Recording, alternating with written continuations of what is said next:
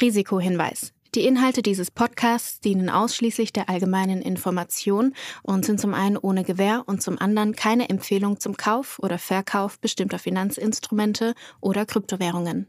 Die Podcast-Hosts oder Gäste haben unter Umständen Positionen in den besprochenen Finanzinstrumenten oder Kryptowährungen. Es handelt sich hierbei nicht um Anlageberatung. Ihr entscheidet selbst, was ihr macht.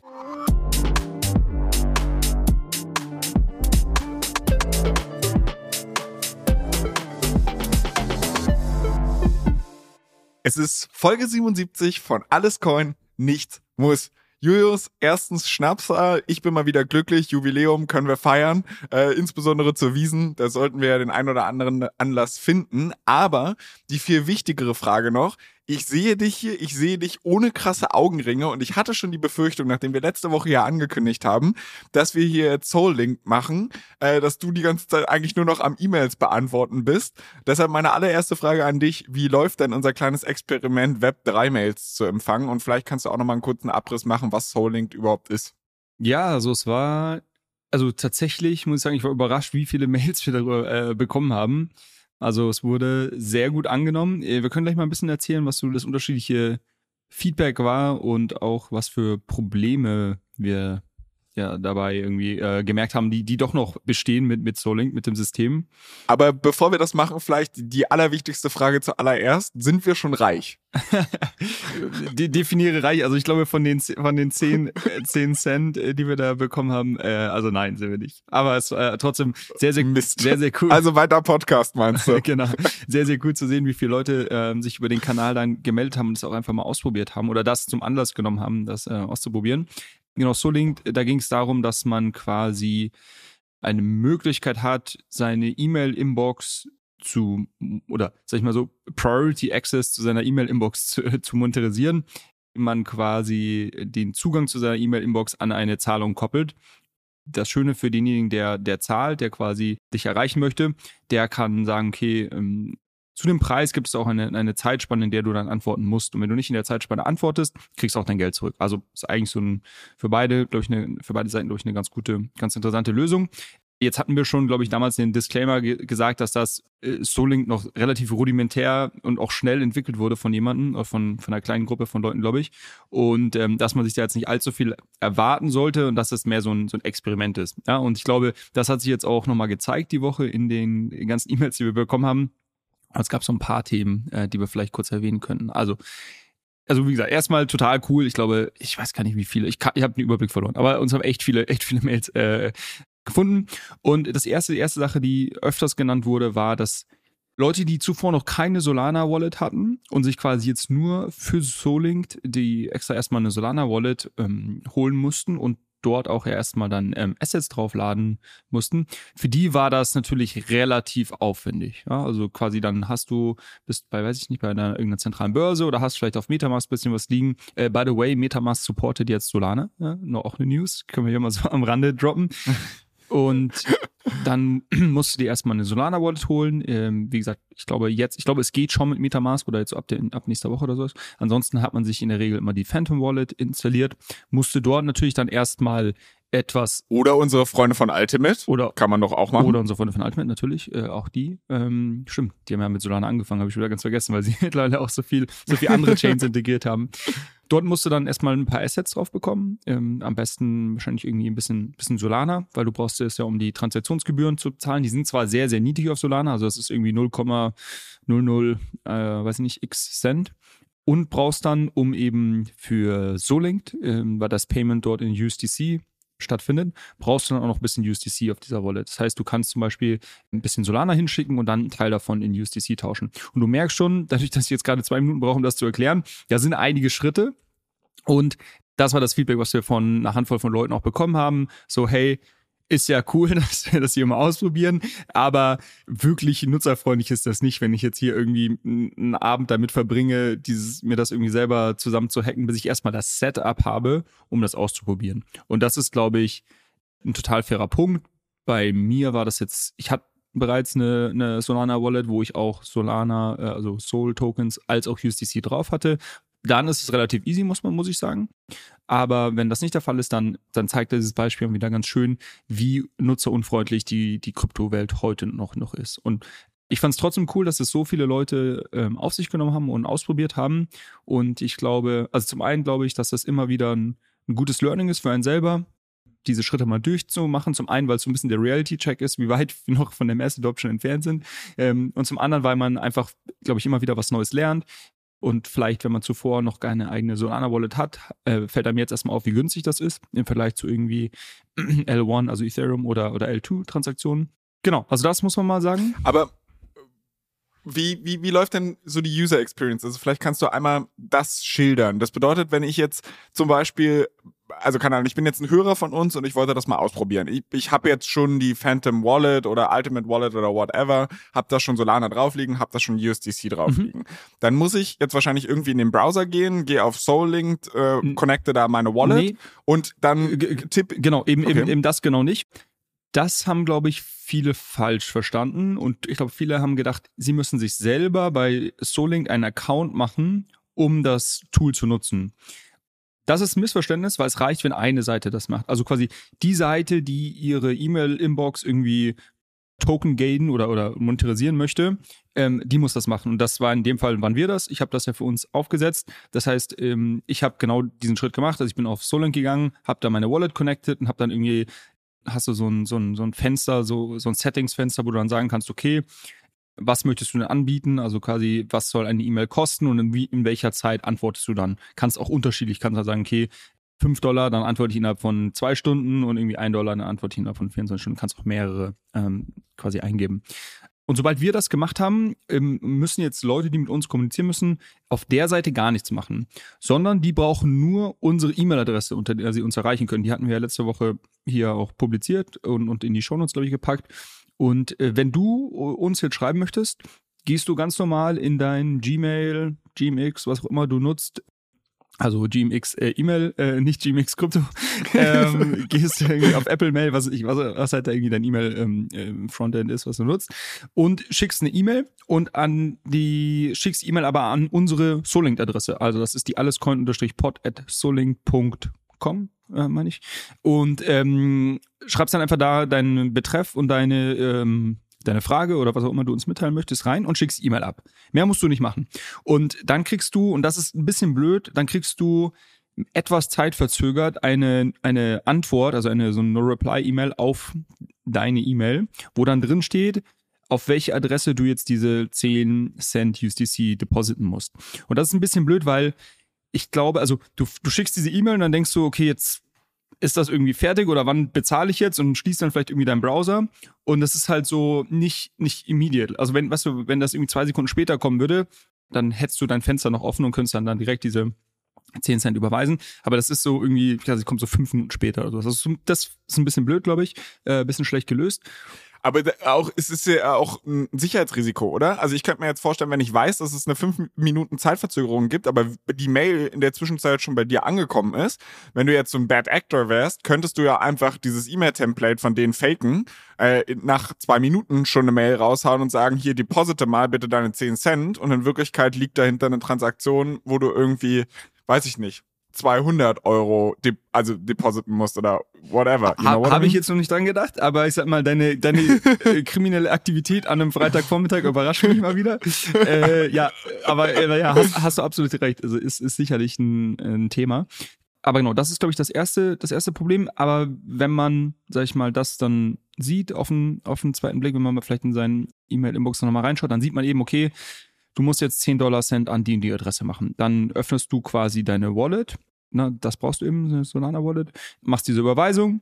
Und in dem Moment, wenn du die Überweisung gemacht hast, dann geht's relativ zügig. Wie gesagt, ich habe das schon mal ähm, getestet mit zwei E-Mails von mir. Dann bekomme ich quasi bei mir in die Inbox auf meine private Mail oder die, die ich halt hinterlegt habe, deine Nachricht. Ne? Und habe dann 24 Stunden Zeit, dir zu antworten. Wenn ich dir nicht innerhalb von 24 Stunden antworte, in unserem Fall jetzt, weil wir das so angegeben haben, kriegst du wiederum eine E-Mail, wo dann drin steht, fail to respond, hier kannst du deine, deine 10 Cent zurückclaimen. Wenn ich dir aber antworte. Und an was antwortest ja, du? genau, warte mal. Und an was antwortest du? Also, Okay, sorry. Sorry. Äh, du bist halt, Ich du bist mich irgendwie zurück. Ich habe meine ungeduldig, Klappe, weiter. äh, wenn, ich dir, wenn ich dir antworte, antworte ich dir auf deine private Mail und von meiner privaten Mail. Also ab dem Zeitpunkt ist das dann auch kein irgendwie Privacy-Feature mehr oder, oder sowas. Ähm, das ist, glaube ich, auch was, was man hierzu sagen muss. Hat uns auch einer, ähm, ein Hörer geschrieben, dass das ja gar nicht irgendwie Privacy Preserving ist. Das ist richtig, ist, glaube ich, aber auch hier nicht Sinn und Zweck der Sache. Also es geht nicht darum, anonym oder pseudonym miteinander zu kommunizieren, sondern es geht darum, quasi nur wirklich diesen Priority Access irgendwie zu bekommen. Und hier haben jetzt viele Leute oder einige einen Fehler gemacht. Die haben uns sich nämlich selber bei Solink gedacht, sie müssen sich selber bei Solink auch anmelden und haben uns dann, das ist ganz, ganz lustig, haben uns oder als Absender ihre Solink-E-Mail genommen und an uns, an unsere Solink-E-Mail äh, geschrieben. Das funktioniert insofern, dass äh, wenn sie dann auch bezahlen, ähm, wir diese E-Mail bei uns im, in der Inbox haben. Wenn ich dann aber antworten möchte, kriege ich wiederum eine Prompt, dass ich Musst du muss ich bezahlen. bezahlen. dann, bist du, dann bist du in so einem endless äh, äh, Bezahlungsloop. Keiner kann mehr dem anderen schreiben, ohne zu bezahlen. Und dann haben wir, da habe hab ich witzigerweise auch dann auf Twitter äh, das, das Soling-Team äh, gefragt, ob das denn wirklich so angedacht ist. Und dann haben die, haben die auch geantwortet, dass das halt noch so ein bisschen so ein Fehler im System ist oder glaube ich etwas, was einfach klarer kommuniziert werden muss. Äh, aber da hatten wir, glaube ich, so eine Handvoll von Leuten, die uns dann äh, teilweise auch bei Instagram nochmal geschrieben haben, ähm, ob denn die Nachrichten angekommen sind. Das war das Problem. Also wenn man das nutzen möchte, reicht es, wenn eine Seite quasi bei Solink angemeldet ist und diese E-Mail-Adresse ähm, hinterlegt hat und die andere Seite kann einfach ganz normal über die private E-Mail-Adresse kommunizieren.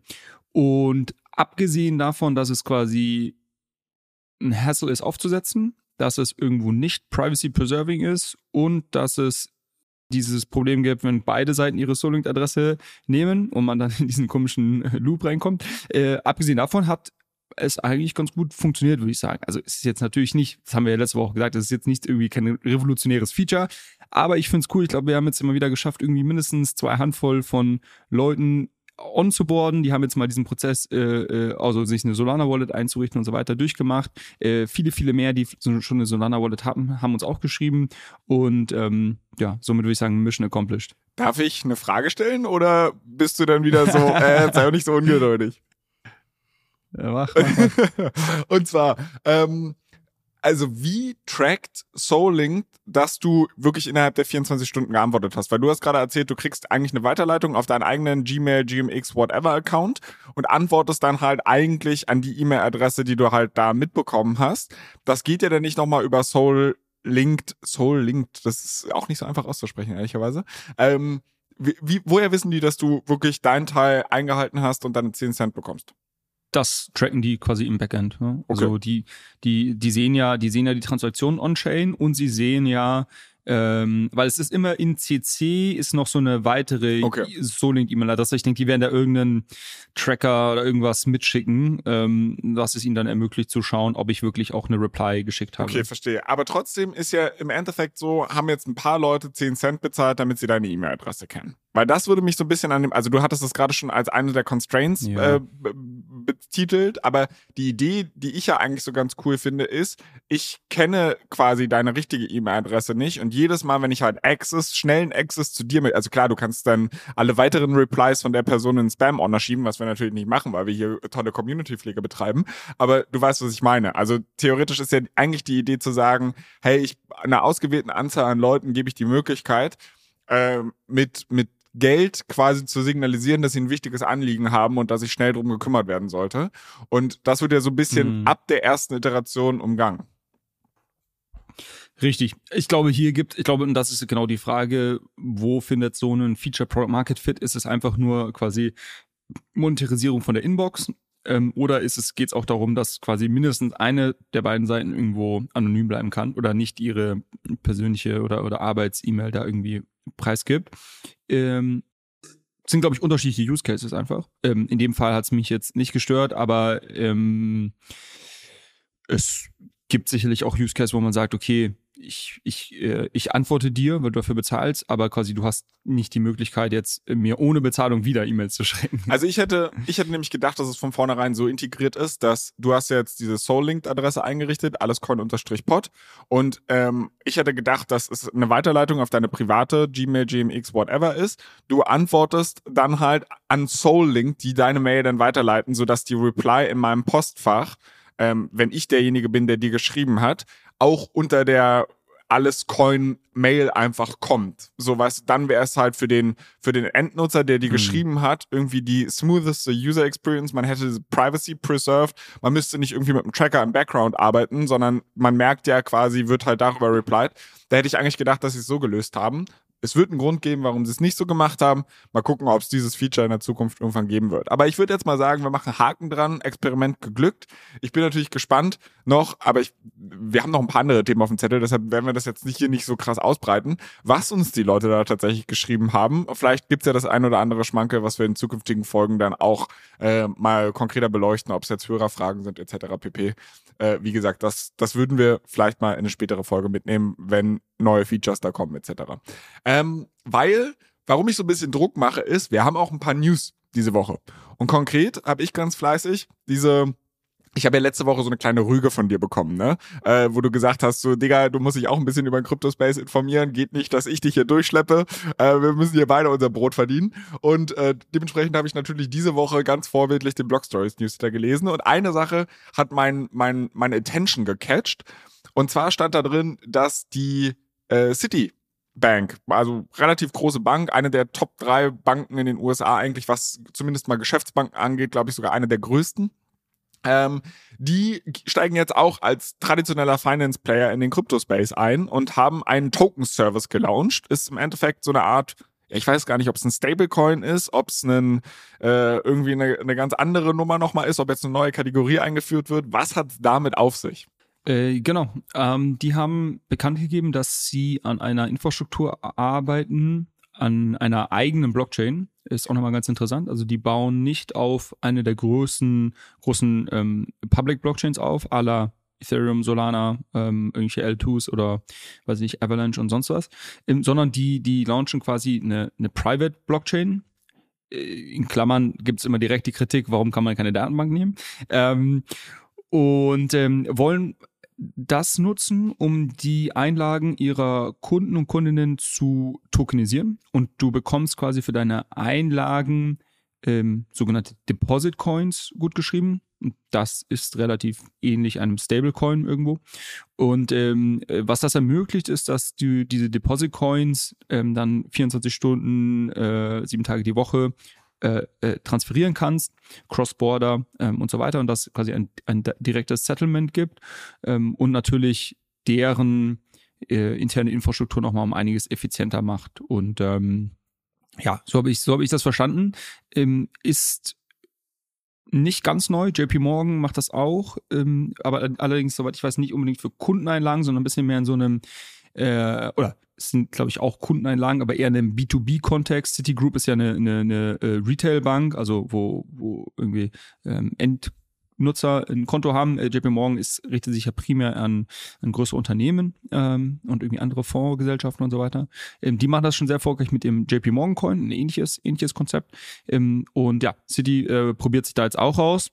Mm, ich würde sagen, auf der einen Seite unterm Strich sicherlich positiv, weil es sicherlich äh, irgendwie der Blockchain Adoption als auch der öffentlichen Wahrnehmung der Technologie irgendwo eine weitere Legitimität gibt und, und somit positiv irgendwie einzustufen ist, äh, was ich so ein bisschen äh, schade finde, dass sie es halt auf einer Private Blockchain machen. Ähm, ich glaube, ähm, man, man könnte sowas in Zukunft, und das ist halt jetzt genau das Thema, ich glaube, die Technologie ist noch nicht ganz, vielleicht noch nicht ganz da, wo sie sein müsste, in Zukunft auch auf einer, auf einer Privacy-Preserving äh, App-Chain oder sowas machen, dass du sagst, okay, irgendeine K-Chain, wo ich quasi ähm, gewisse Privatsphäre-Features integriert habe.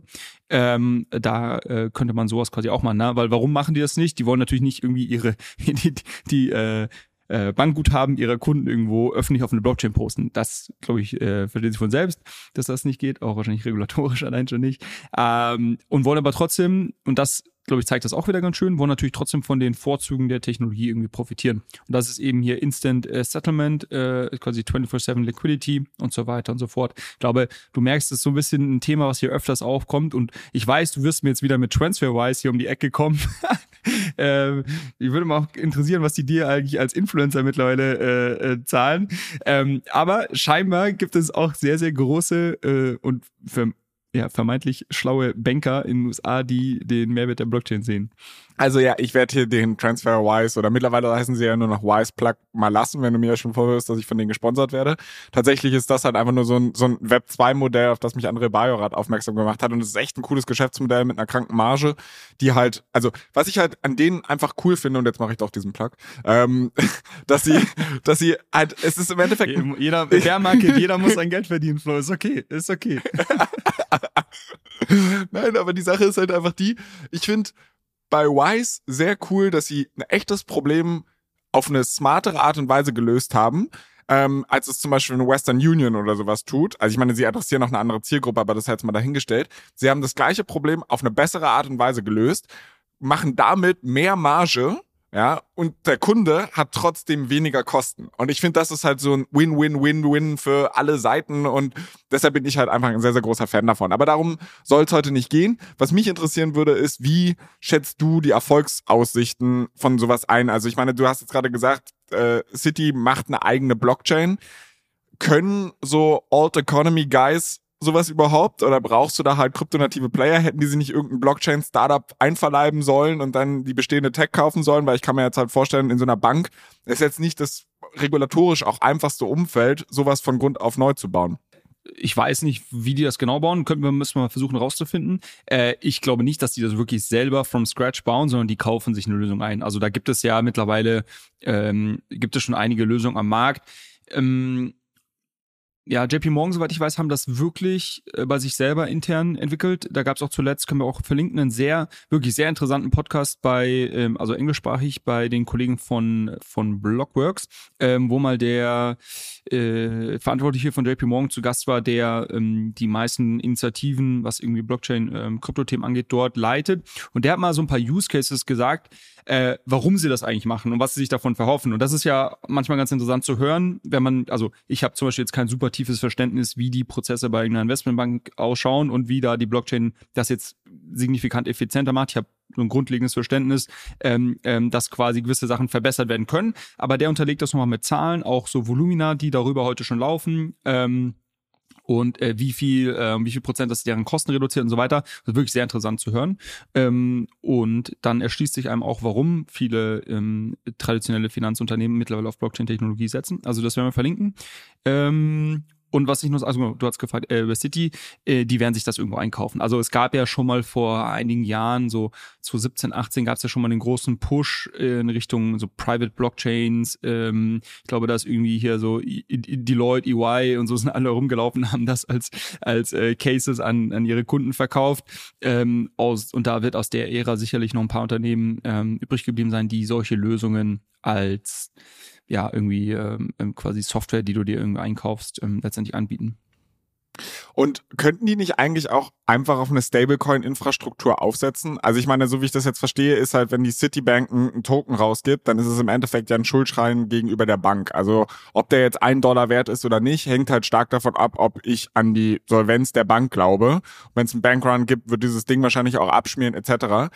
Äh, und ich frage mich gerade so ein bisschen, äh, also werden wir nicht dann irgendwann einen kompletten Wust, wenn jede Bank seine eigenen Tokens rausgibt, dann sieht da irgendwann keine Sau mehr durch. Wäre es nicht irgendwie sinnvoller zu sagen, hey, wenn ich halt wirklich 24-7 Transfer meiner Kundendeposits machen will, dann onboarde ich das einfach auf USDC und, und fertig ist die ganze Nummer. Dann habe ich keinen Hassel in der Company und ja, das ist halt eben genau der Vorteil davon, wenn du auf einer äh, auf einer Public Blockchain aufsetzt, dass du halt auch diese ähm, Composability hast. Also dann ist es einfacher, auch selbst wenn du jetzt sagst, jede Bank hat ihren eigenen, äh, ja, Anführungszeichen Stablecoin oder Bankcoin, ähm, dann könntest du über quasi Liquidität äh, in, in On-Chain, könntest du das quasi dann trotzdem matchen und irgendwie ähm, schauen, dass die Sachen miteinander handelbar sind. Ähm, in dem Fall ist das dann quasi so ein bisschen in deren Ökosystem halt ähm, äh, geschlossen drin. Ne?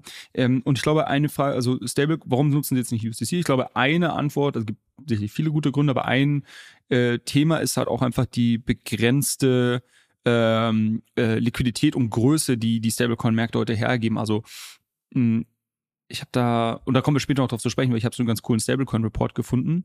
Ähm, aber was du siehst, ich glaube, Stablecoin-Markt liegt heute irgendwo so bei 110, 120 ähm, ähm, Milliarden. Ähm, das ist halt ein Bruchteil der Assets, die irgendwo äh, in Circulation sind. Und dann müssten, also wenn jetzt so große Banken wirklich sagen, okay, wir, wir machen das, äh, wir wollen das mit einem Stablecoin-Issuer wie USDC zusammen machen, ähm, dann würde, also ich glaube gar nicht, dass USDC das heute abbilden könnte. Einfach basierend auf der, deren Größe und, ähm, und Liquidität. Und ähm, ich glaube, das ist gerade noch so ein bisschen. Plus du hast halt, plus du hast halt als Bank den großen Vorteil, wenn du quasi selbst der Issuer bist, kannst du die Zinsen einstreichen, äh, streichen, die aktuellen Circle einstreichen. Richtig, ne? einmal, also genau. ich verstehe schon, dass es ökonomisch für die Bank Sinn ergibt, aber ja, äh, ich weiß nicht, ob es aus Kundenperspektive heraus betrachtet wirklich so der, der beste Weg ist. Wir werden sehen. Ähm, Bevor wir jetzt uns aber da verquatschen, äh, ist mir noch eine andere Sache aufgefallen diese Woche. Und zwar, Joe und Babsi haben ein bisschen Probleme. Ich weiß nicht, kannst du, kannst du, kannst du damit was anfangen, wer die beiden sind, oder soll ich etwas weiter ausholen? Ja, hol mal ruhig ein bisschen aus, du, wenn du schon so anfängst. Okay, also, also, Joe und Babsi ähm, das sind zwei, das ist ein Ehepaar. Das ist ein Ehepaar, die Rechtsanwälte sind ähm, auch Professoren an der Stanford Uni. Ich meine, ich habe jetzt deren Lebensläufe nicht bis ins kleinste Detail auswendig gelernt, deshalb verzeiht mir, wenn da jetzt irgendeine Ungenauigkeit rein sein sollte. Aber im Endeffekt halt eigentlich ein sehr, sehr renommiertes, rechtschaffendes Ehepaar, die so ein bisschen ja, äh, Probleme mit der US-amerikanischen Justiz gehabt haben in den letzten Tagen.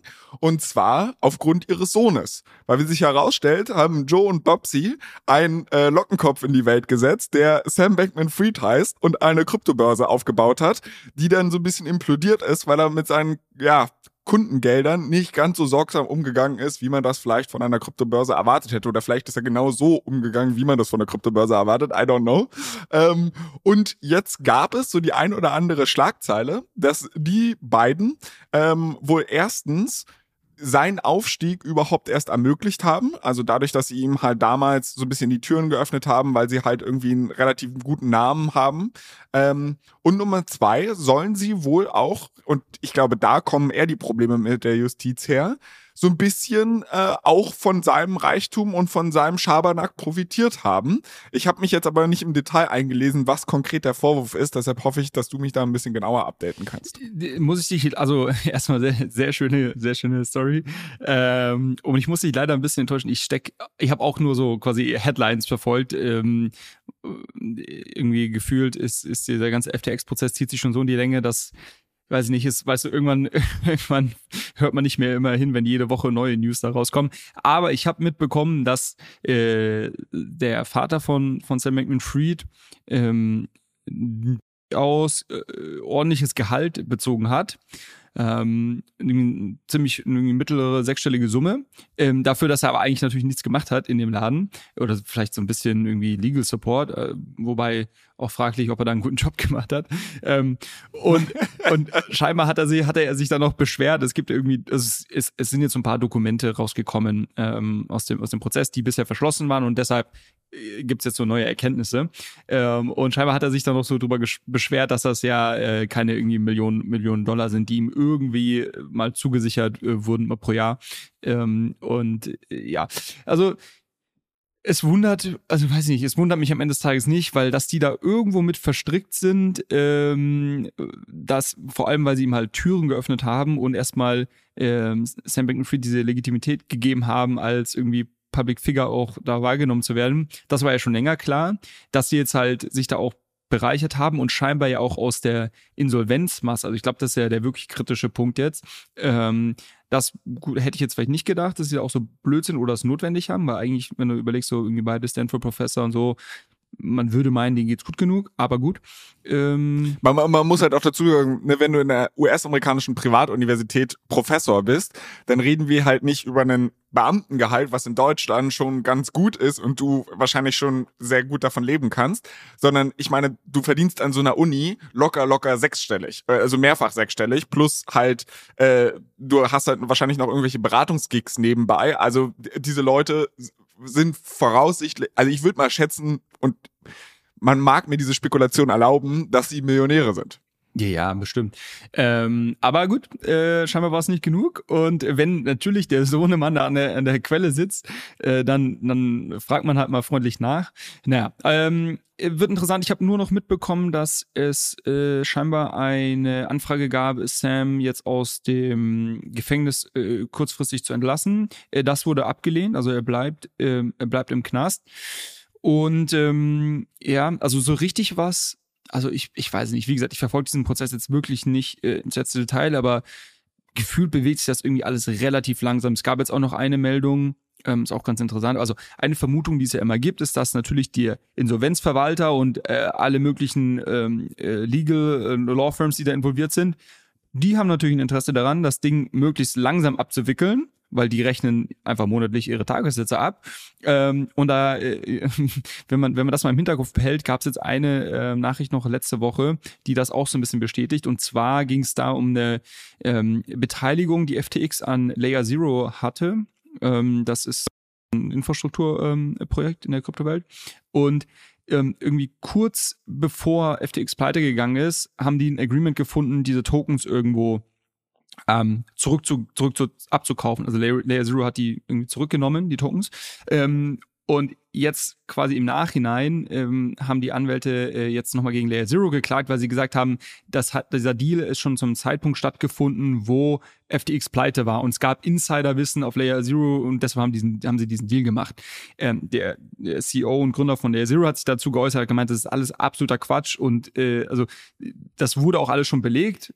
Wie gesagt, wir können das jetzt nur so wiedergeben, wir stecken da nicht im Detail drin und er hat dann eben auch geäußert, er glaubt, die wollen hier einfach den Prozess quasi ewig in die Länge ziehen, damit sie quasi ihre, ihre keine Ahnung, wie viel tausend Dollar am Tag ähm, Tagessatz pro, pro Anwalt da irgendwie abrechnen können und somit natürlich letztendlich der Insolvenzmasse schaden. Ne? Und ähm, das äh, ja, das ist so ein bisschen bitterer Beigeschmack, der, der leider nicht ganz nicht ganz verschwindet. Ähm, deshalb glaube ich, wird dieser Prozess sich auch noch, noch länger hinziehen. Ja, krass. Also ich bin auf jeden Fall sehr, sehr gespannt, wie es mit Joe und Babsi weitergeht. Ich finde trotzdem ehrlicherweise, also ich finde wie du schon gesagt hast, das ist so ein bisschen auch Dummheit, ne? Wenn du halt überlegst, du hast eigentlich, würde ich jetzt mal makellosen Ruf sagen, ähm, du führst ein gutes Leben und dann verstehe ich halt nicht, warum man also gut, vielleicht wussten sie halt einfach nicht, dass dann der Sohn krumme Dinger dreht und du denkst da halt so, ja, okay, hier kann ich halt nochmal irgendwie ein paar hundert K mitnehmen. Aber trotzdem denke ich mir halt so, Uh, muss man muss man das so vermischen, weil es hat halt einfach ein Geschmäckle, wenn du halt ohnehin so related Party Transactions will man überhaupt dieses dieses dieses Bild in der Öffentlichkeit erzeugen, das ist so der erste Punkt. Und Nummer zwei, was ich halt auch überhaupt nicht verstehe, so als Sam Bankman-Fried, wenn ich halt schon so krumme Dinger drehen würde, ich würde einen Teufel tun und meine Eltern damit reinziehen. So, weißt du, was ich meine? Also da wäre es halt einfach das Letzte, was ich halt machen würde, wenn ich irgendwie wüsste, dass ich Dreck am Stecken habe. Vielleicht wusste er es auch nicht, keine Ahnung, das kann ja auch sein. Aber dann würde ich halt trotzdem sagen so, ja, äh, Mama, Papa, ich bin euch für alles dankbar, aber die Nummer, ne, da wird genug Scheiße noch auf mich einprasseln. Äh, äh, da sollten wir vielleicht lieber getrennte Wege gehen. I don't know. Ich verstehe es aus mehreren Perspektiven nicht, aber die Gerichte können sich jetzt gerne damit auseinandersetzen. Wir werden es auch hier weiter verfolgen. Ähm, was mich eigentlich schon zu unserem nächsten Thema bringt, weil das hatten wir nämlich auch schon mal verfolgt. Und zwar hast du mir, glaube ich, vor etwa einem Jahr von der Chilis Blockchain erzählt. Und wenn ich das richtig in Erinnerung habe, dann war das irgendwas mit Sport. Also ich konnte im Endeffekt Tokens von meiner, weiß ich nicht, Lieblingsfußballmannschaft kaufen und dann kann ich darüber bestimmen, welches Lied bei einem Torjubel äh, gespielt werden soll oder keine Ahnung, welche welche Farbe die Stadionsitze haben sollen. I don't know, welches Bier da ausgeschenkt wird. Ich habe keine Ahnung. Aber das war so ein bisschen irgendwie die Demokratisierung der Vereinspolitik oder whatever. Du hast es jetzt aber noch mal ins Dock getickert. Wo, wieso zur Hölle? Was ist da passiert? Äh, richtig, wir haben das, wir haben das schon besprochen und äh, ich habe diese Woche auf Twitter ein sehr, also ein Video gesehen, was, äh, was ich sehr interessant fand und was mich jetzt dazu äh, veranlasst hat, das heute nochmal mit dir äh, besprechen zu wollen. Und zwar hat der Gründer oder einer der Gründer von Chilis ähm, ein Video gepostet, wo man äh, sieht, wie ein äh, Tor geschossen wird in der Serie A, also in der italienischen äh, ersten Fußballliga. Und direkt nachdem das Tor äh, gefallen ist, äh, unterbricht der Schiedsrichter das Spiel und äh, sammelt den Ball ein und bringt den Ball zur Seitenlinie und der wird dann, dann in so ein Tütchen eingepackt. Und das Tütchen ist auch gebrandet mit, äh, mit Socius und, und Socius ist oder Socius ist ein Produkt äh, quasi auf, auf der, auf der Chilis, Chilis Blockchain. Ähm, und dazu schreibt er äh, ja irgendwie Crazy Traction. Jedes Mal, wenn jetzt in der äh, Serie A ein Tor fällt, wird der Ball direkt quasi ähm, eingesammelt und geht an einen der eben äh, Fan-Token-Halter, äh, wird er dann verlost. Und das fand ich irgendwie schon crazy. Also, äh, ich meine, ich hatte äh, Chilis irgendwie auf dem, auf dem Schirm, aber wir haben das ja auch besprochen. Für mich war das immer so ein bisschen, weiß ich nicht, also wer will am Ende des Tages wirklich irgendwie drüber abstimmen, weiß nicht, mit welchem, äh, welches Lied die, äh, die Mannschaft beim Aufwärmen hören äh, darf oder muss. Ähm, das war für mich immer so ein bisschen abstrakt. Aber den Use Case jetzt fand ich irgendwo, fand ich beeindruckend, dass da, dass das wirklich so weit ist, dass in einer der größten Ligen in Europa ähm, jetzt irgendwie nach jedem Tor der Ball eingesammelt wird und das an irgendwie so einen Tokenhalter dann verlost wird, fand ich erstmal nicht schlecht. Also ich glaube, das wird Monster Traction für diese Blockchain bringen oder beziehungsweise für das ganze Ökosystem. Ich bin mir nur noch nicht ganz sicher, wie so eingefleischte Fans die ganze Nummer auffassen sollen oder werden. Also wenn du halt überlegst, so wenn du dich mal in einer Fankurve von einem Fußballclub umgeschaut hast, dann gibt es da halt auch viele, sag ich mal, 50 plus Männer, ähm, die halt irgendwie schon mit 12 auf dem Sportplatz waren und mit 18 gefühlt Bundestrainer und da auch alles besser wissen und halt so eine sehr romantische Fußstellung, Vorstellung des Fußballs haben.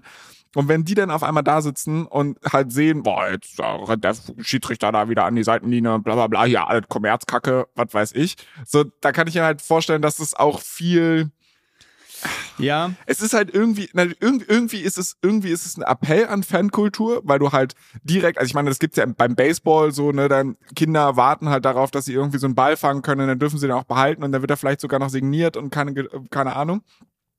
Aber hier, das könnte halt auch schnell sein, oh, die, die Krypto-Dullis mit ihren Lambos und was weiß ich. Und jetzt kriegen sie auch noch unsere Fußbälle. Und also es kann in beide Richtungen losgehen. Weißt du, was ich meine? Ich weiß, was du meinst. Ich glaube weniger, dass es, äh, dass die Kritik ist, die, die Krypto-Dullis äh, sammeln jetzt hier die Bälle ein, sondern ich glaube, dass es eher die Kritik ist, so quasi diese zunehmende Kommerzialisierung von, von einem Sport. Und das ist ja ein, äh, ein Spannungsfeld, ähm, also Fußball, Fußballfans werden das, werden da ein Lied von singen können. Ähm, das gibt's ja schon seit vielen Jahren. Also das, das geht ja irgendwie, das hat ja angefangen damit, dass irgendwie der Spieltag nicht mehr nur Samstag, Sonntag war, sondern gab's irgendwie Freitagsspiele, Montagsspiele, dann gab's irgendwo, ähm, also ich meine, das Produkt wird immer weiter kommerzialisiert und quasi an Werbegelder, an Fernseheinnahmen und sowas äh, versucht zu optimieren. Letztes Jahr gab es ja diese große Debatte darum, ob sich ein Private Equity Konsortium an der an der DFL beteiligen darf ähm, und so weiter und so fort. Also ich glaube, das ist so der der der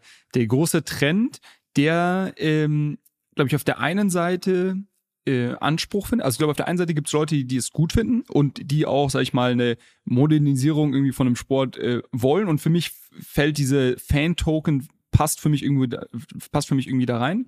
Ähm, und auf der anderen Seite gibt's natürlich, und das ist, glaube ich, die Gruppe, die du gerade angesprochen hast, so äh, äh, Hardcore-Fans oder, oder vielleicht die, die quasi eben so nostalgisch angehaucht sind, die, die das eben genau nicht wollen. Und die werden sicherlich total kacke finden, dass da irgendwie Bälle eingesammelt werden und an irgendwelche Fan-Token-Halter verteilt werden. Äh, da bin ich voll bei dir. Ähm, Jetzt war ich witzigerweise, ich gehe wirklich nicht oft ins Fußballstadion, aber ich war witzigerweise diese Woche beim Champions League Spiel Bayern gegen Manchester United. Ähm, eingeladen. Und krass. Da werden ich wahrscheinlich sehr viele Leute gerade beneiden für. ja, war auf jeden Fall ein cooles Spiel. Nee, aber was mir da aufgefallen ist, äh, ich bin ähm, dann hier aus München fährst du da äh, gerne mit der U-Bahn raus, weil es oftmals schneller ist als geht als mit dem Auto. Äh, und dann so ein bisschen mich mal umgeschaut. Und das ist einfach, äh, es gibt einfach extrem viele internationale Fans, die auf solche Spiele, also da waren halt irgendwie Leute von der ganzen Welt in dieser U-Bahn drin. Ja, jetzt ist auch gerade Oktoberfest in München, das ist vielleicht irgendwie äh, hilft, das hilft vielleicht nochmal. Aber trotzdem, ne, also die gehen dahin, das ist ein Erlebnis, die machen da ihre Fotos, Videos, also irgendwie alles findet alles auf Social Media statt. Und ich glaube, das ist jetzt eine, eine, eine Usergruppe, die würden sofort irgendwelche Fan-Tokens kaufen und da irgendwie Bälle, freuen sich, wenn sie irgendwelche Bälle bekommen und so weiter. Ähm, und, und ich weiß nicht, ich glaube, wenn man es so ein bisschen unter dem ähm, ähm, Aspekt auch betrachtet, kann ich mir schon vorstellen, dass es, dass es eine immer größere Gruppe an, an Leuten und auch Fans gibt, die, die sowas gut finden.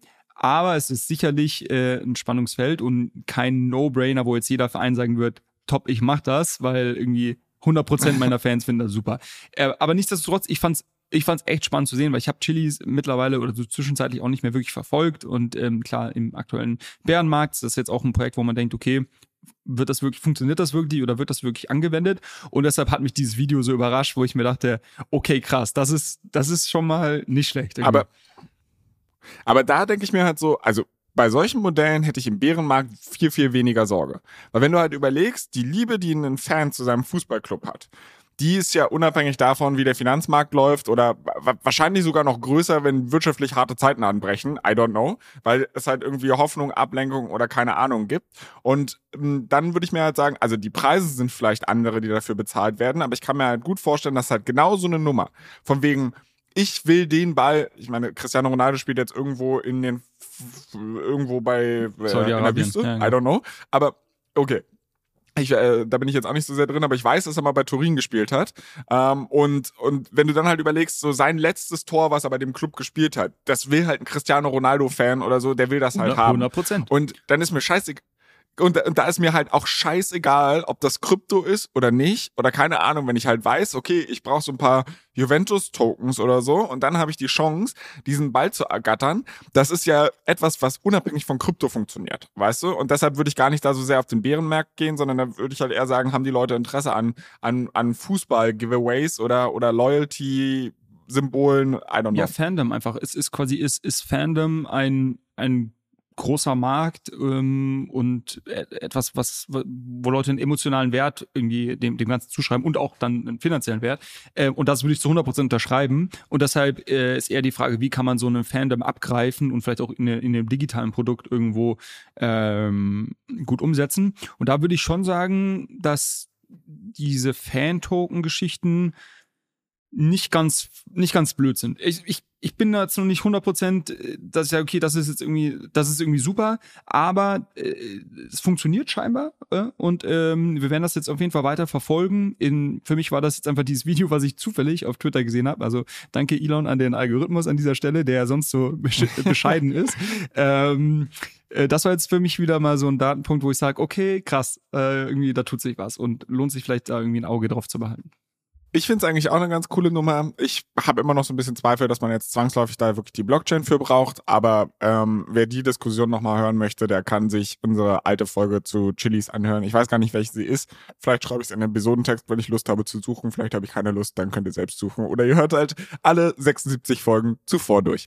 Das äh, halte ich eigentlich für die viel, viel schlauere Maßnahme. Eine Maßnahme, die ich diese Woche ergriffen habe, äh, ist die Hausaufgaben zu erledigen, die du mir aufgetragen hast. Und witzigerweise hattest du mir, wir hatten in den letzten Wochen immer donnerstags aufgenommen, aus diversesten Gründen. Jetzt sind wir wieder zu unserem alten ja, Cycle zurück und nehmen Freitagmorgen auf. Und ähm, das Witzige ist, du hast mir an einem letzte Woche Donnerstag, glaube ich, äh, aufgegeben, dass ich die Rabby Wallet ausprobieren soll. Und witzigerweise haben wir dann am Freitag relativ viele Nachrichten bekommen, so hey, es wäre total cool, wenn ihr mal die Rabby Wallet ausprobieren könntet.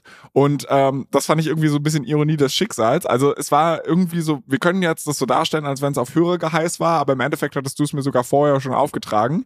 Und äh, es, es hat sich dann halt einfach so ganz gut gefügt. Der Grund, warum du es mir aufgetragen hast, war ja, dass ich hier immer mal wieder über Metamask abkotze. Also ich bin einfach nicht besonders happy mit dem Produkt und ich glaube, es ist, die Zeit ist reif für einen Metamask Challenger, für eine Wallet, die die Sachen vielleicht ein bisschen anders macht, die die Sachen vielleicht ein bisschen besser macht. Und du hast mir jetzt keine großen Guidelines für diese Hausaufgabe gegeben, deshalb bin ich mal wieder einfach losgewandert und habe äh, ja in unser Doc geguckt, äh, erstmal geschaut, wie hieß dieses Ding nochmal, hab's gegoogelt, bin relativ schnell auf die Seite gekommen und hab erstmal wieder meine eigene Dummheit am ja komplett in Live-Action gesehen, weil äh, ich habe das abends gemacht zu einem Zeitpunkt, wo mein Telefon so nur noch ein Prozent Akku hatte. Und ich gehe auf diese Website, aber ich war im, im Browser ganz normal auf dem, auf dem Desktop unterwegs und dann sehe ich halt so das Chrome-Symbol, ganz normal, ne, wie Metamask auch halt eine, eine Chrome-Erweiterung ist, aber ich sehe halt auch das iOS-Symbol und ich sehe auch das Android-Symbol. Und dann denke ich mir so, boah, geil, endlich eine gute Mobile-Wallet. Äh, dann probiere ich es doch mal direkt auf dem Handy aus. Ne? Ich also sogar noch ins Schlafzimmer gerannt, um mein Ladekabel zu holen, mich wieder ins Wohnzimmer gesetzt, weil ich hatte dann noch ein Prozent Akku. Dann gebe ich das beim App Store ein und ich finde per Tu diese Wallet nicht. Das erste, was ich dann gesehen habe, war irgendwie die Wallet von der Naga Group oder whatever. Und da war ich so, ach du Heiliger. Und dann habe ich irgendwie festgestellt, ja, ich bin dumm, weil wer lesen kann, ist klar im Vorteil. Es war halt schon spät abends und äh, die Mobile ähm, Anwendungen, die sind zwar schon auf der Website, aber da steht halt klein darunter so von wegen ist in Arbeit, kommt noch, ist halt noch nicht draußen. Also für die Leute, die halt auf der Suche nach einer nach einer tollen Mobile Wallet sind, ähm, da müsst ihr weitersuchen, äh, weil Rabby wird dieses Ding nicht erfüllen. Dann habe ich festgestellt, und das habe ich eher so am, am Rande mitbekommen, dass diese ganze Wallet von ähm, dem Team hinter D-Bank ist. Und das hat mich natürlich schon sehr abgeholt, weil ich gedacht habe, boah, geil, ich bin ein großer D-Bank-Fan. Für die Leute, die überhaupt nicht mehr damit anfangen können, was es ist, es ist eigentlich eine Art Portfolio-Tracker. Also ich kann meine Wallet damit connecten und ich sehe halt über unterschiedlichste Chains, ähm, was ich an, an Kryptoassets auf den jeweiligen Chains habe, aber es wird mir aggregiert in einer Portfolioansicht gezeigt, was Metamask zum Beispiel nicht macht. Also ich muss ja bei Metamask durch die einzelnen Chains switchen, um halt irgendwie meine, meine Balance zu sehen. Es gibt auch eine aggregierte Portfolioübersicht in Metamask, aber die ist halt ein bisschen versteckt. Und das war der erste Aha-Moment, ähm, dass ich halt bei, bei D-Bank weil was du da halt machen kannst, ist, du musst nicht zwangsläufig eine neue Wallet erstellen, sondern du kannst deine Metamask Wallet dort integrieren. Und das habe ich gemacht. Und dann hatte ich auf einmal all meine Assets auf den unterschiedlichen EVM-Chains zumindest, also alles, was irgendwie so im Ethereum-Ökosystem unterwegs war. Und es sah halt einfach cool aus. Das hat sich irgendwie. Du, du sprichst jetzt von D-Bank, oder? Oder bist du bei Rabby? Ich bin bei Rabby. Okay, bei Rabby hast du deine Wallet integriert. Okay, Genau. Äh, Du kannst bei und, und und das war nämlich das war die erste Sache, weil ich hatte mir dann überlegt, ja okay, will ich jetzt wirklich wieder diesen scheiß Schlamassel durchmachen, so eine, eine komplett neue Wallet anlegen, irgendwie eine Seed Phrase merken, dann halt irgendwie Assets darauf zu äh, transferieren, dann nochmal Haufen Transaktionsgebühren zu bezahlen etc. Und dann habe ich mir so gedacht, nee, habe ich eigentlich keinen Bock drauf. Deshalb versuche ich mal diese Metamask-Integration.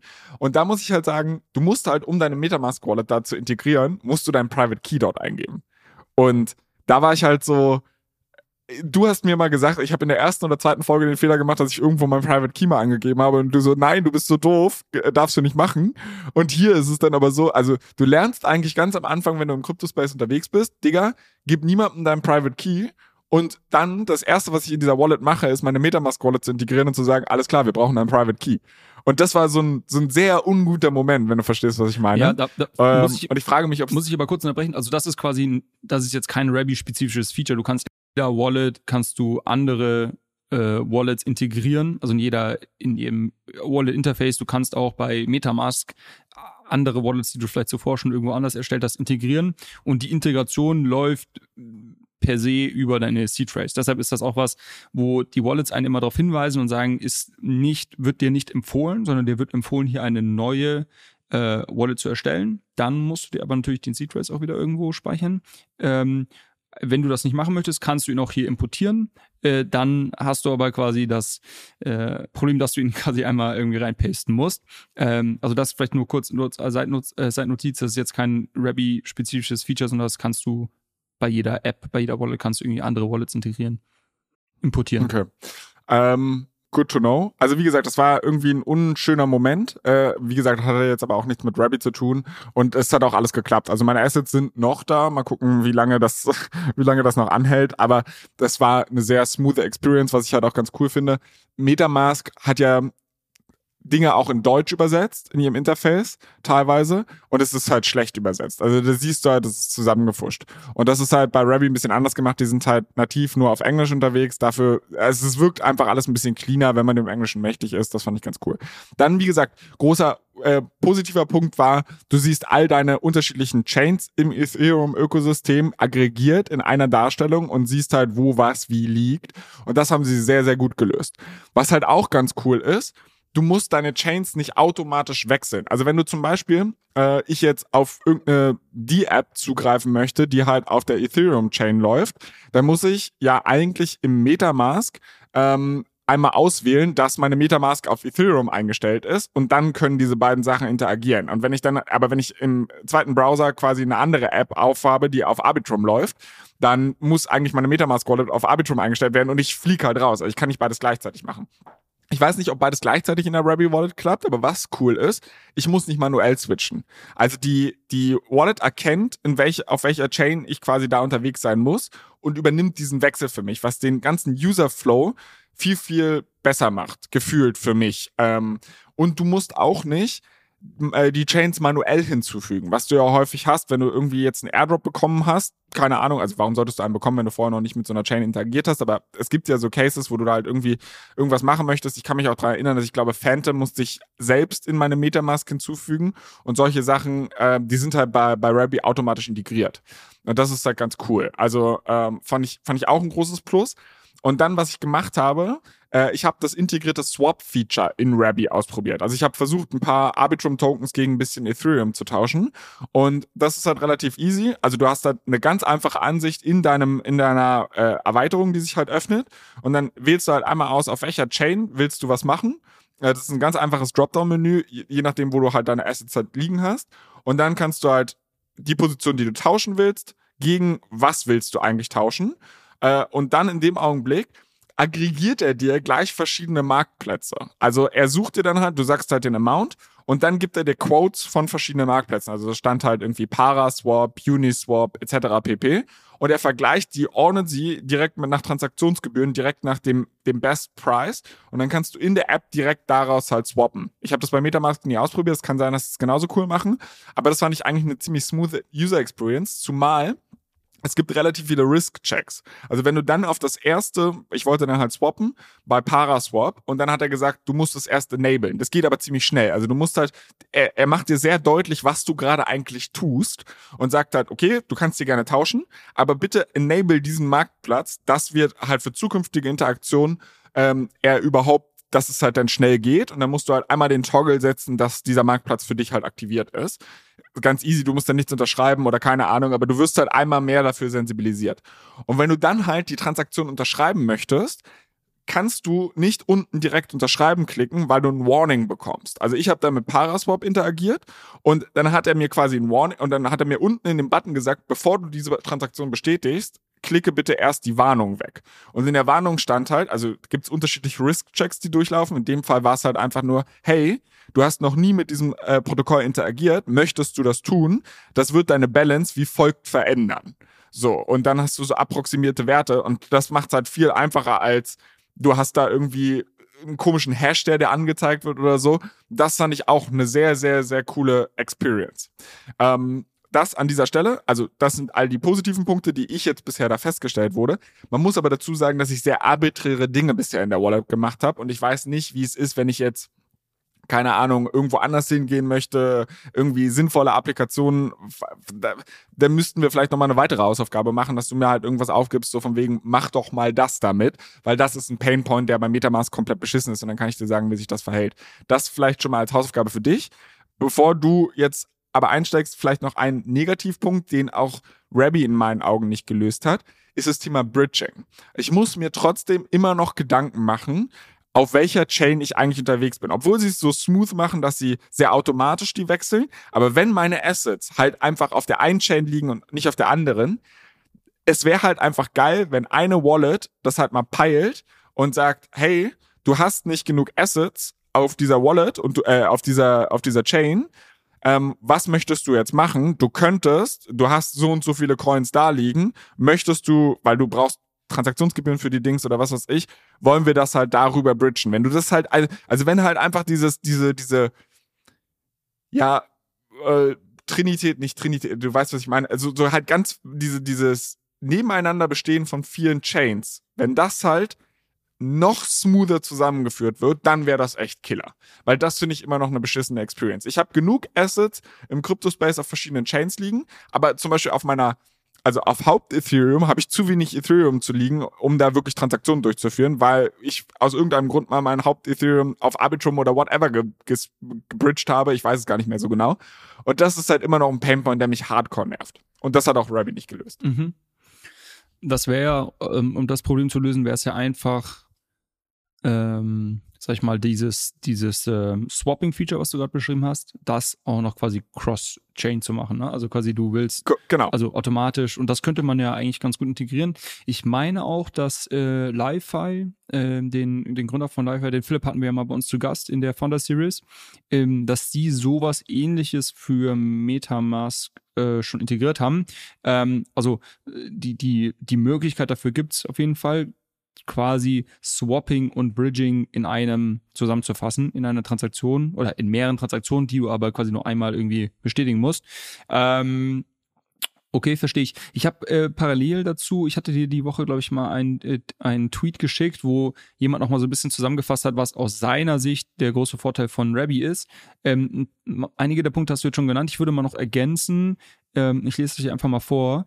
Ähm, detect dangerous ähm, counterparties, detect dangerous websites, ähm, revoke tokens directly on the wallet und was hat er hier noch? Better Flow and Best Management. Ähm, okay, also ich verstehe das so, dass sie einfach viele Produkte, die du dir heute vielleicht so ein bisschen selber zusammenklicken musst, in ein Produkt zusammenfassen. Also dieses äh, sehr gute äh, Portfolio, Dashboard und, und irgendwie Analytics haben sie nativ integriert. Ist natürlich einfach über die Bank. Ähm, diese ganzen Security Features integriert. Das ist was, wo die meisten Metamask-User heute noch extra weitere Extensions nutzen. Also ähm, ich habe das auch, ne? Ich habe quasi eine Metamask Chrome Extension, habe da noch zwei weitere so Security Extensions, die mich vor gewissen äh, Websites oder Transaktionen dann warnen. Ähm, und äh, das wäre hier, so wie ich es jetzt verstehe, auf jeden Fall in irgendeiner Art und Weise integriert bereits. Ähm, und äh, was hat die jetzt noch? Ja, nee, ich glaube, äh, man kann Hardware-Wallets noch ganz gut integrieren. Das wirst du jetzt wahrscheinlich nicht ausprobiert haben, aber ich habe es gesehen, ich habe es gesehen, ich habe es aber nicht ausprobiert. Genau. Ähm, aber so, so würde ich jetzt verstehen, also sehr gute intuitive UX plus viele ähm, Features, die du bisher vielleicht extern durch weitere äh, Apps oder irgendwie Chrome Extensions dir holen musstest, sind in der Wallet bereits integriert und es macht es natürlich dafür für, für einen als Nutzer irgendwo einfacher. Das ähm, Finde ich sehr das gut. Das Einzige, was ich, was mich, was mich halt immer noch so ein bisschen, also das finde ich halt super geil bei der Coinbase Wallet wiederum, diese Integration mit dem, mit der zentralen Börse im Hintergrund. Also dieser, dieser Fiat On-Off-Ramp halt direkt in der Wallet integriert, das ist halt schon, schon ziemlich sexy und das habe ich jetzt bei Rabbi nicht gesehen. Mag sein, dass sie das auch haben oder dass ich quasi mit meinem PayPal-Account dann hin und her denken kann oder irgendwie sowas. Ähm, aber das finde ich halt aktuell bei solchen Wallets, die von solchen Börsen sind, ganz, ganz cool gelöst. Ich meine, dass PayPal das jetzt ähm, mit Unis, äh, mit, mit Metamask announced hat. Also irgendwie da gab es, glaube ich, auch ein Announcement. Ich glaube eh, dass PayPal im nächsten, also wenn wir irgendwie nochmal so einen Hype-Cycle sehen werden, dass PayPal ein ganz großer Gewinner davon sein wird, ähm, weil die Leute, also quasi in den letzten Cycles, wie war es? Die Leute haben sich irgendwie bei Coinbase, bei Binance und sonst wo Accounts gemacht, haben erstmal ihre Assets dort relativ teuer, du hast das ja selber auch gefahren mit, erfahren mit relativ hohen Kreditkarten, äh, äh, Transaktionsgebühren oder, oder sonst wie über ähm, irgendwelche Fiat-On-Ramps ihr Geld dahin transferiert auf den zentralen Börsen, dann irgendwelche Tokens gekauft und so weiter. Ähm, ich glaube, das wird dir sehr einfach gemacht werden im nächsten Cycle über deinen PayPal-Account deren eigenen Stablecoin auf Metamask zu schicken und loszulegen. Das wird so ein, so ein zwei, zweiminütiges Onboarding sein letztendlich. Ähm, und ich glaube deshalb, die, die werden da gut positioniert sein. Aber das, das werden wir erst in das witzigerweise zwei Jahren sehen oder so witzigerweise war das einer meiner Predictions in Ohne Aktien wird schwer. Okay. Also ich habe vor, ich glaube, so anderthalb Monaten habe ich auch eine Story über PayPal gemacht, weil die auch relativ günstig aktuell, also absolut keine Anlageberatung, ne? Aber meine These war da halt so ein bisschen, ey, ganz ehrlich, eine, einerseits die Firma ist recht günstig bewertet an der Börse. Nummer zwei, die haben jetzt einen neuen CEO. Ähm, und Nummer drei, die haben sich halt mit diesem ganzen Krypto also zumindest dieses Sichern von Krypto-Exposure, ohne dass du jetzt alles auf eine Karte setzt, das kann dir halt schon richtig, richtig nach, nach vorn katapultieren, also halt auch den eigenen Coin etc. Und ähm, fand ich halt spannend. Äh, das große Risiko besteht natürlich darin, dass du sagst, der neue CEO, der wird jetzt wahrscheinlich auch viel Dreck einmal nach draußen kehren und halt sagen, ja, äh, ne, also hier Altlasten von meinem Vorgänger und es könnte halt einfach sein, dass jetzt sehr kurzfristig sehr viele schlechte Nachrichten auch aus diesem Ökosystem kommen. Ich finde aber langfristig, finde ich PayPal deutlich, deutlich spannender, als ich sie vor zwei, drei Jahren fand. Ich glaube, so weit würde ich mich aus dem Fenster lehnen. Ähm, genau. Aber das an dieser Stelle zu meinem Erfahrungsbericht. Fällt dir irgendwas ein, was ich mit Rabi machen kann, wo du sagst, äh, das ist halt aktuell mein Painpoint, probier das mal aus, ob das Rabi besser löst? Mm, nicht direkt. Ich meine, du könntest es jetzt einfach mal als deine primäre Wallet nutzen, ähm, um so ein bisschen dann wirst du ja automatisch die Erfahrungen machen, dann fallen dir vielleicht Sachen auf, die dir jetzt so bei diesem, ja, bei dem ersten, bei der ersten Nutzung nicht direkt aufgefallen sind.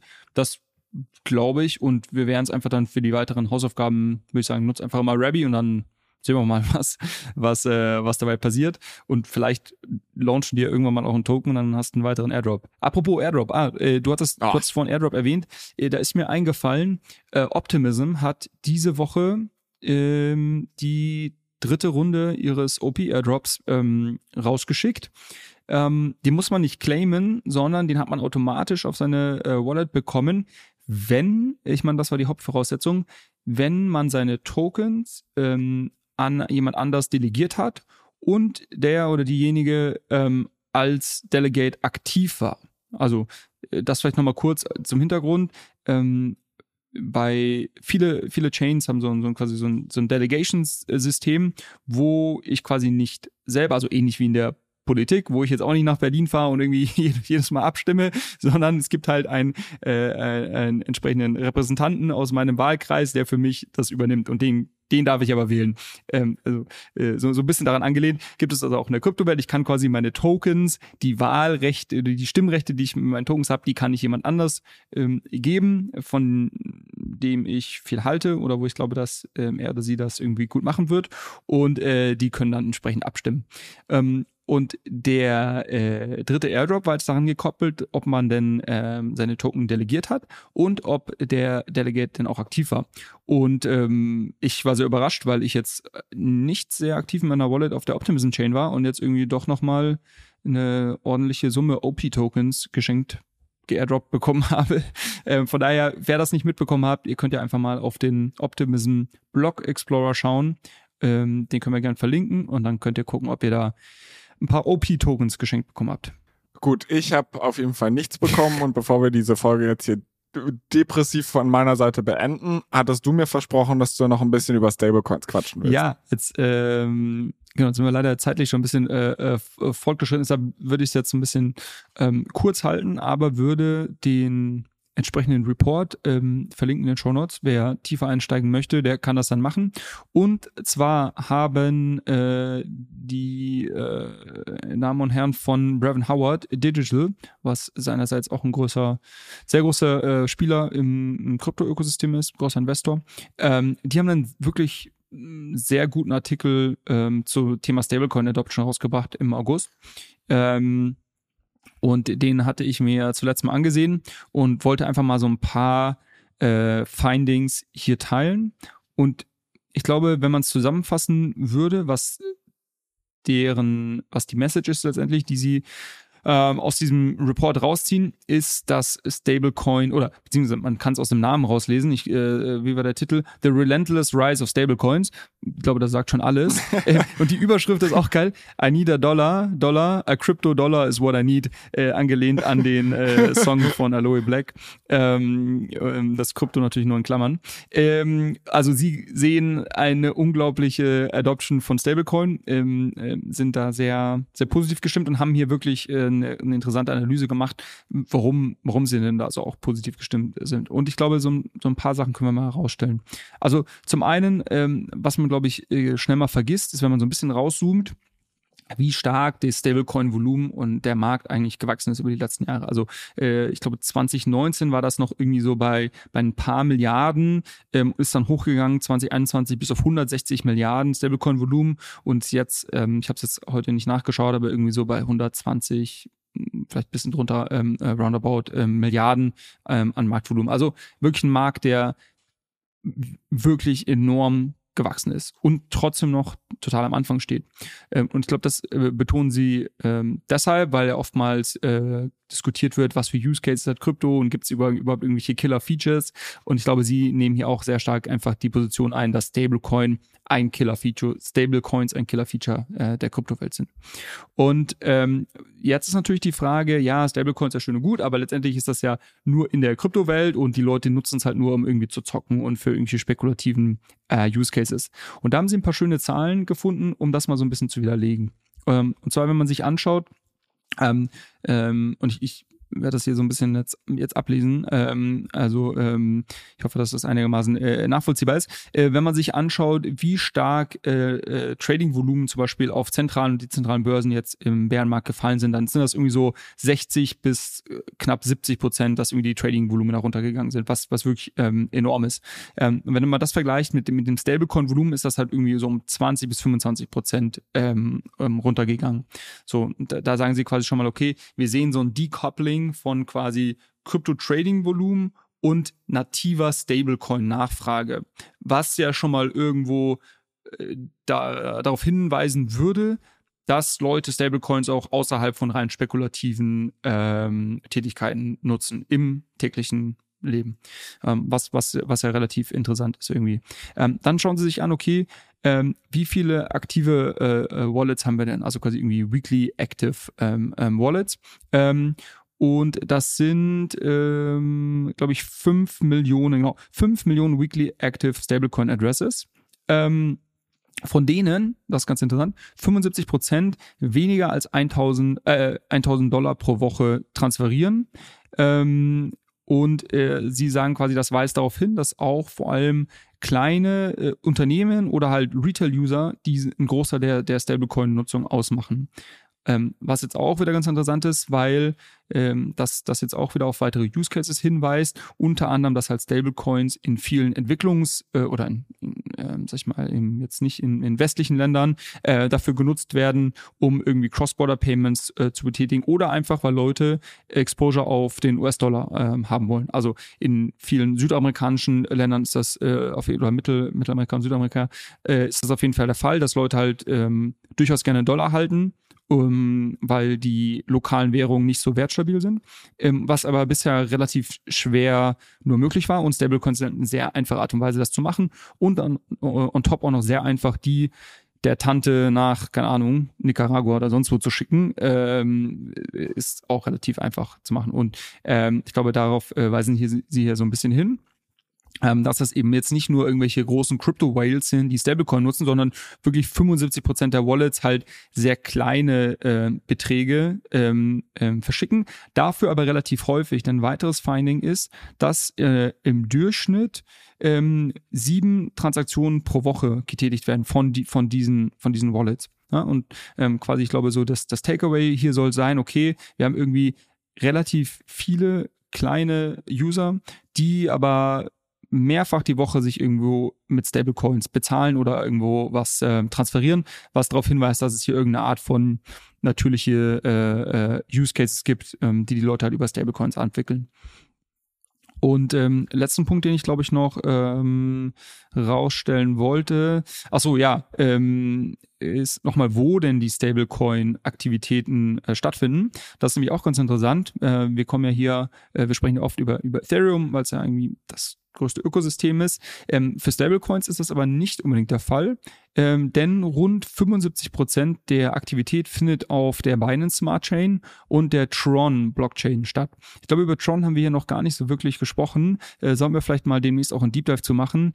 Ist durch. Hey, ich, mir kommt vor, als wenn wir da schon mal drüber gesprochen ja, haben. Ja, also wir haben bestimmt mal über den Gründer, über den Justin Sun gesprochen. Der ist aber auch sehr kontrovers äh, und ähm, deshalb, ich glaube, das, das kriegen wir jetzt hier mit ein, zwei Minuten nicht unter, aber, aber machen, können wir gerne mal irgendwie beleuchten. Ähm, was ganz interessant ist, eben 75 Prozent dieser Aktivität findet auf Binance, auf der Binance Smart Chain und auf Tron statt und nicht auf irgendwie Ethereum, äh, Solana oder irgendwelchen L2-Chains. Äh, auf, auf Ethereum finden sehr, finden die ganzen ähm, großen Transaktionen statt. Also wenn jetzt irgendwie jemand eine Million Stablecoins von A nach B schickt, dann findet das im Zweifel auf Ethereum statt.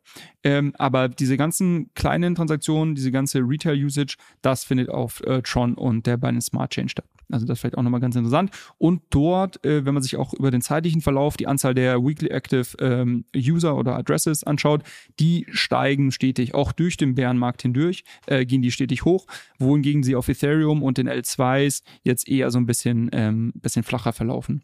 Ähm, das vielleicht noch als ähm, als Finding, ja, und natürlich irgendwie das Tether ähm, halt der, der ganz, ganz dominante Spieler ist mit irgendwie knapp 70 Prozent des Stablecoin-Volumens ähm, oder Stablecoin-Supplies und 80 Prozent der, der ähm, wöchentlich aktiven Adressen, dass die äh, Tether nutzen. Also da sieht man einfach nochmal, wie groß Tether einfach in diesem Markt ist.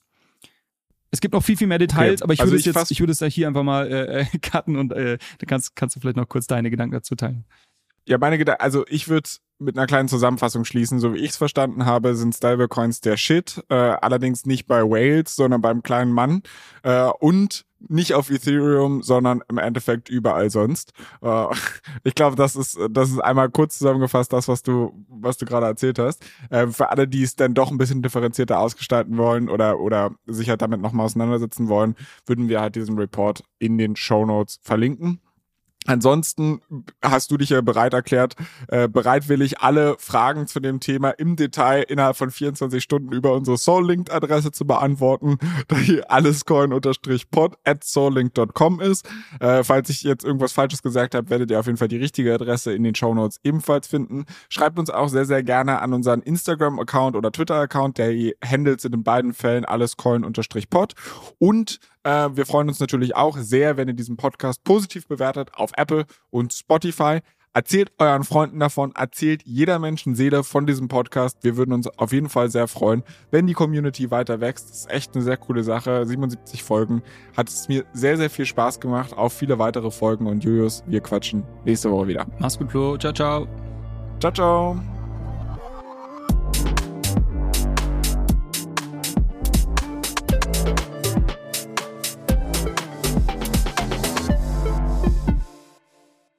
Dieser Podcast wird produziert von Podstars bei OMR.